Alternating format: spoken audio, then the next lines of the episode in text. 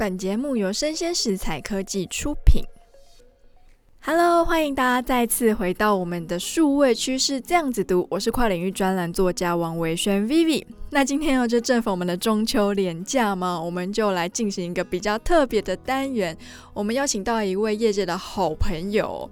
那今天要谈的这个主题哦，叫做从全球前三十大企业老板助理如何重拾他的艺术之路。那我们来宾呢是小葛，我先跟大家稍微介绍一下他的背景哦。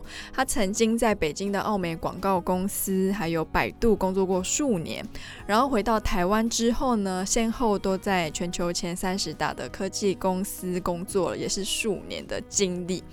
那前阵子他就说他想要去进修，结果诶，他竟然去进修一个跟他以前从事的行业比较没有关系的艺术相关的硕士，所以就让我非常的好奇啊，在科技公司工作这么多年的你，为什么会想要去修一个艺术的硕士呢？那我们就先来欢迎小葛。Hello，我是小葛。说到这个呢，我之前很久很久以前，大概在大学的时候，那时候嗯，我还有去画室画画。然后某一天，那个画室就说他要停课了。Oh. 我想说，哎，为什么？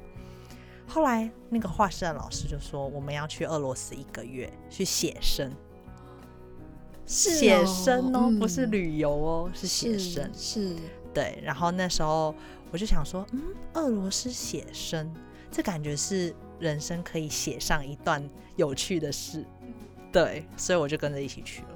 啊，什么？你看四位蒙面不是很熟的画室的老板吗？然后就一起去俄罗斯写生，就直接去了。很多同学我也都不熟，是。对。然后哦，我觉得那一段经历真的就是，嗯，他一直写在我的记忆里面，就是，嗯。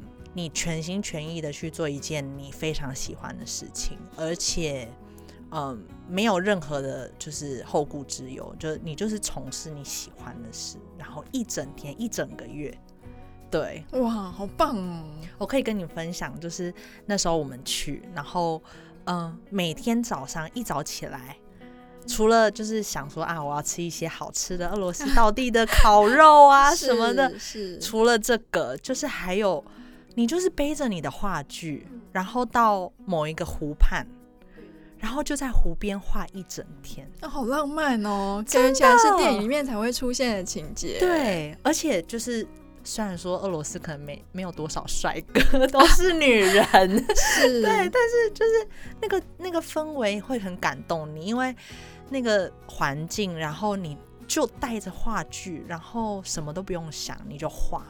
让那个环境去影响你，嗯、然后对整个就是哦，超。那既然你这么喜欢艺术，为什么没有就是想要去全世界当个流浪艺术家，而是进科技公司服务呢？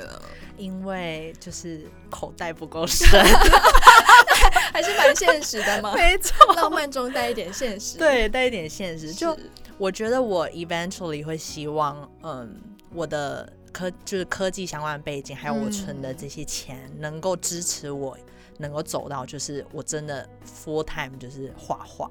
但是现阶段我觉得是不可能，所以嗯，哦，回到就是你说为什么到到后来会去读硕士班，硕士班相关的硕士班？对，因为其实我在科技公司工工作一段时间之后，嗯、我就在想，如果如果今天我们抽掉。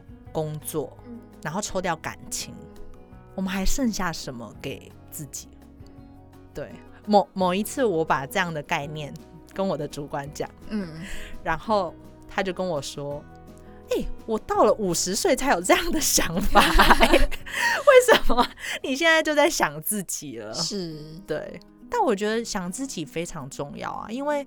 如果你的青春全部都耗在工作，然后可能你的感情又不顺，那等于你所有的东西都是被周遭的人影响的，是你根本没有留下留给自己的东西。对对，所以就你的主管就被你打动，所以他就离职了，对不对？就是你成功的打动了主管。对，我觉得我有某种程度影响了他，他就去找他自己。是，所以对，就我就觉得，哎、欸，那刚好就是这个学校它会有那种在职专班，嗯，然后嗯、呃、是在周末上课，所以我平日就可以嗯。呃活在现实里面，就是我要工作，我要赚钱。但是周末的时候，我可以留给我自己，我可以画画，嗯，然后可以跟艺术家、跟一些就是喜欢艺术的人交流。对，就是完全是不同的境界的，嗯，这样子也可以就是某种程度达到 balance。你不会说。你工作很不顺，然后你周末可能还在加班，那真的是对 没有人生。是，对啊，所以我还蛮不后悔，就是做这样的决定的，因为对啊，就背景就是因为以前有去 Russia 的时候写生的那个，对，然后他一直很深的在我的心里面，就是说，哎，我。最终我真的很想要做这样的事，但是因为现实没有办法的话，那我怎么样取得一个平衡，然后找到我自己？嗯，对啊，真的是一个非常励志又浪漫的故事，是不是？是 听到的，我我很多朋友听到我有这样的想法，他们都觉得我好奇妙。对，然后他们，我发现，我发现当我分享这样的故事给他们的时候，他们也会想说，那他们留什么给自己？嗯，就我觉得这个这个概念是。可以每天去思考，就是你每天都忙于 OK，很多很多家庭主妇或者是很多上班的人，他们可能就忙忙于家庭，忙于工作。可是你有想过什么东西才可以留给你自己的吗？嗯，对，就是如果人生这么短，然后你都是为了别人付出赚钱，然后养家，但那那那你最喜欢的东西呢？那个那个那个东西到底在哪里？嗯，真的是非常有意义的思考。对，不过对于就是小可这个年纪来说，真的是有一点早了。我就操劳啊！不过也许就是这样，所以也让你跟同龄的人有比较不同的思考的思维，也可以就是帮助你在科技公司的求职之路越来越顺利嘛。对，对，对，就是当我想逃避一些现实的时候，我就栽进艺术里面。对。那我们的今天就非常开心的邀请到小葛来为我们分享他的转职之路的心路历程。谢谢你邀请我。